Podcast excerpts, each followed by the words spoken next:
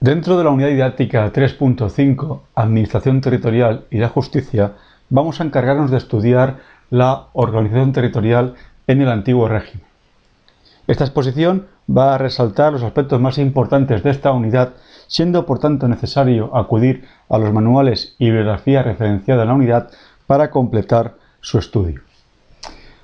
Entre los objetivos fijados en esta exposición vamos a tratar de alcanzar los siguientes. En primer lugar, conoceremos cuál es la organización territorial en Castilla en la Edad Moderna. En segundo lugar, identificaremos las diferencias territoriales entre Castilla y Aragón y finalmente haremos referencia a los cambios introducidos por Felipe V en la administración territorial. Para ello, nuestra intervención se va a estructurar en los siguientes puntos. En primer lugar, partiremos de los antecedentes de conocer cómo se articula territorialmente Castilla y Aragón en los comienzos de la Edad Media Haremos referencia a la figura inicial de los condados, tenencias y mandantes, fijándonos en la evolución posterior a partir del siglo XII con la aparición de las merindades, los adelantamientos y el corregimiento. Algo similar ocurrirá con Aragón con la figura de los procuradores y lugartenientes. De igual manera, a continuación, nos detendremos en la articulación de la administración territorial a partir de la Edad Moderna, tanto en Castilla, con la figura del corregidor, como en Aragón, con la eh, figura o con la persona del virrey. Finalmente, para terminar nuestra exposición, descenderemos al estudio de las reformas acaecidas a partir del siglo XVIII con la llegada de Felipe V al trono y sobre todo con la aparición de las figuras del capitán general y del intendente. Los primeros esquemas de organización territorial en los núcleos políticos de Reconquista se redujeron a la creación de pequeños distritos militares a cuyo frente quedan magnates o señores. El proceso de territorialización fue confuso en todos los reinos, debido a la existencia de señoríos que tenían su propia organización y estuvo sometido a una evidente evolución. Para estudiar este proceso y siguiendo el profesor Escudero, vamos a diferenciar dos etapas, a los comienzos de la Edad Media y sobre todo a lo que ha decidido a partir del siglo XII. Eh, en un primer momento, el territorio peninsular mantiene la herencia goda de los condados, de una extensión más o menos variable y sujetos a continuos cambios debido a su proximidad a la frontera. Dentro de estos condados encontraremos particularidades. Así, por ejemplo, en los territorios gallegos, en tiempos de Alfonso III, se dividió el reino en, tenencias, o también conocidos como condados menores. Estas tenencias eran demarcaciones territoriales con un tenente al frente y se ubicaban fundamentalmente en lugares con un eminente valor estratégico. Al mismo tiempo, en el reino asturleonés, los reyes concedieron a magnates, laicos y eclesiásticos diversos distritos para que los gobernaran en su nombre. Habida cuenta de que estos actuaban en delegación del poder real, fueron denominados imperantes o mandantes.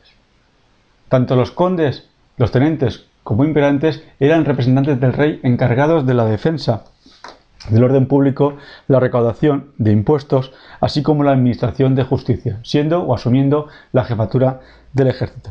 En el desempeño de sus funciones estaban auxiliados por personal encargado de asuntos económicos, como el vicario, militares o judiciales, como los mayordomos o merinos, y de alguaciles o sajones.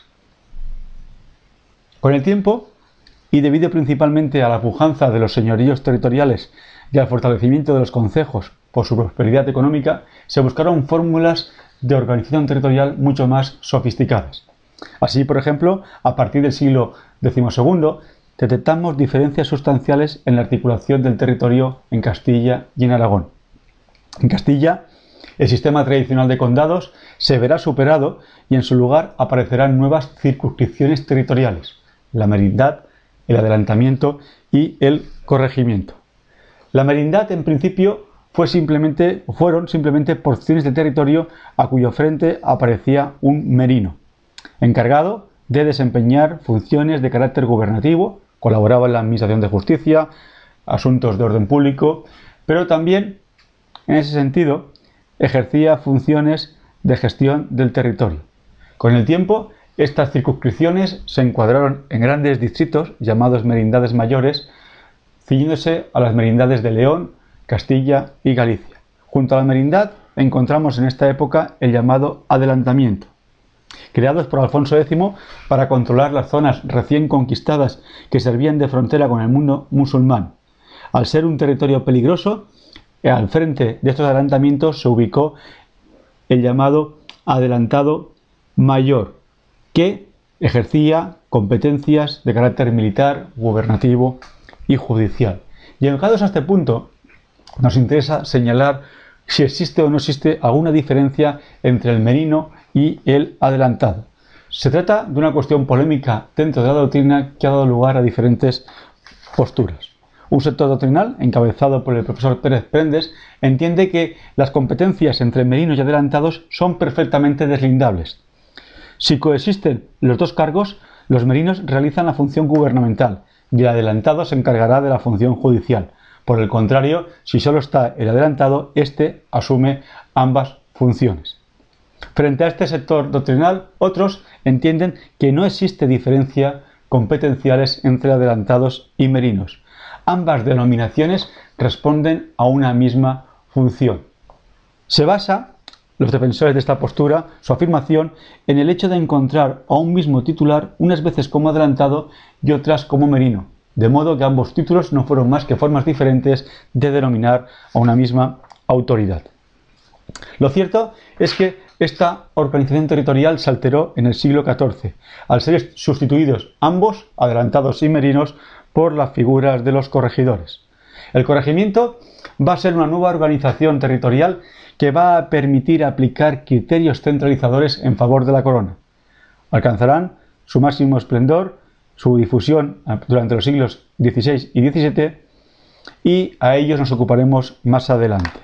Pero ¿cómo se articula a nivel territorial la corona de Aragón? ¿Existe alguna diferencia con Castilla?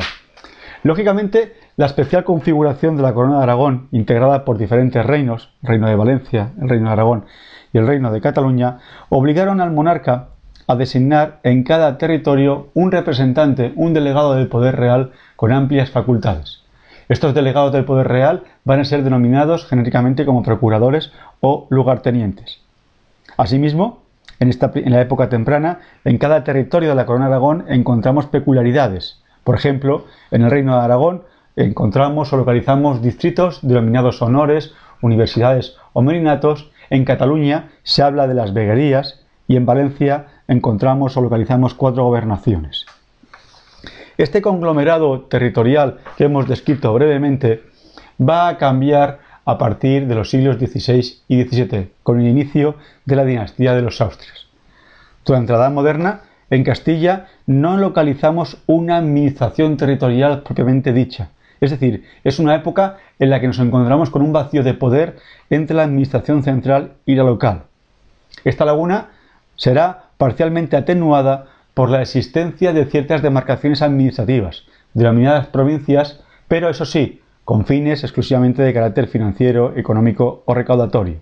Por tanto, el poder territorial en estas fechas va a recaer en la figura de los corregidores. Por encima de ellos se ubicarán las audiencias y chancillerías que no solo tendrán funciones judiciales, sino también de carácter gubernativo. El panorama es bien distinto en estas fechas en la corona aragonesa. Durante los siglos XVI y XVII, en Aragón vamos a encontrar un fuerte entramado administrativo a nivel territorial representado en la figura del virrey. Hay que tener en cuenta que el afianzamiento del régimen virreinal va a tener lugar a finales del siglo XV, como consecuencia del fracaso del antiguo sistema de gobernador general en Aragón. Tal crisis llevó al monarca a enviar delegados suyos o lugartenientes con diversos cometidos o funciones. El oficio de virrey, de carácter temporal, comporta funciones generales de gobierno y una suprema fiscalización de cuanto sucede en sus territorios. De este modo, asumirá funciones legislativas y de gobernación, desempeñará funciones judiciales como presidente de la audiencia y militares y además eh, asume en su persona la condición de capitán general. Con la llegada de Felipe V y los decretos de nueva planta, la organización territorial será idéntica en Castilla y en Aragón. Con Felipe V asistiremos a un nuevo modelo territorial en el que destacan las figuras del capitán general y del intendente. De un lado, los antiguos virreinatos de la corona de Aragón fueron convertidos en provincias nombrándose para cada territorio un capitán general como gobernador que desempeñaba la suprema autoridad política y militar. Además, dicho capitán general era el presidente de la audiencia, formando conjuntamente con esta instancia judicial el llamado Real Acuerdo como órgano consultivo en asuntos de gobierno. Al iniciarse la centuria, la península, a principios del siglo XVIII, estaba dividida por aquel entonces en doce capitanías generales, siete en Castilla, Andalucía, Canarias, Castilla la Vieja, Extremadura, Galicia, Costa de Granada y Guipúzcoa, y las otras tantas en Aragón, con Aragón, Cataluña, Mallorca y Valencia. Pero junto al capitán general, la otra figura relevante de la administración territorial borbónica es la creación del intendente. Se trata de una figura de origen francés que inicialmente desempeñará funciones de carácter económico militar, si bien con el tiempo adquirirá importantes potestades en materia de hacienda, como la recaudación de impuestos y guerra, asumiendo también o encargándose del abastecimiento del ejército. Además, desempeñará tareas de policía y justicia. Sus funciones son amplias y variadas. Destaca la recaudación de impuestos, el reclutamiento y alojamiento de las tropas, el orden público, la vigilancia de corregidores y otras autoridades locales. Sin duda, el capitán general y el intendente van a ser las dos herramientas claves de la organización territorial de la monarquía a partir del siglo XVIII. Este ha sido una visión sencilla, sucinta, del organigrama territorial en el antiguo régimen. Hemos partido de la exposición, de la enumeración de los condados, tenencias y mandantes que vamos a encontrar en Castilla a principios de la Edad Media. Un sistema que, como se ha señalado en nuestra intervención, cambiará en el siglo XII, a partir del siglo XII, con la sucesiva aparición de merindades, adelantamientos y el surgimiento de la figura del corregimiento. En Aragón, por contra, los orígenes los encontramos en la figura de procuradores y lugartenientes como delegados del rey en cada uno de los reinos, situaciones que también va a cambiar tanto en Castilla como en Aragón a partir de la Edad Moderna, con el inicio de la dinastía de los Austrias a partir de los siglos XVI y XVII. En Castilla, a pesar de no existir un organigrama territorial, un poder territorial fuerte que se coloque entre el poder real y el poder municipal, esas tareas van a ser asumidas en aquel entonces por la figura del corregidor. Todo lo contrario que en Aragón, donde sí que encontraremos durante los siglos XVI y XVII un poder territorial fuerte representado en la figura del virrey. Todo este panorama se simplificará a partir del siglo XVIII con los decretos de nueva planta, la unificación del el organigrama territorial tanto en Aragón y en Castilla con las figuras del capitán general y del intendente. Con esto terminamos la intervención relativa a la organización territorial en el antiguo régimen.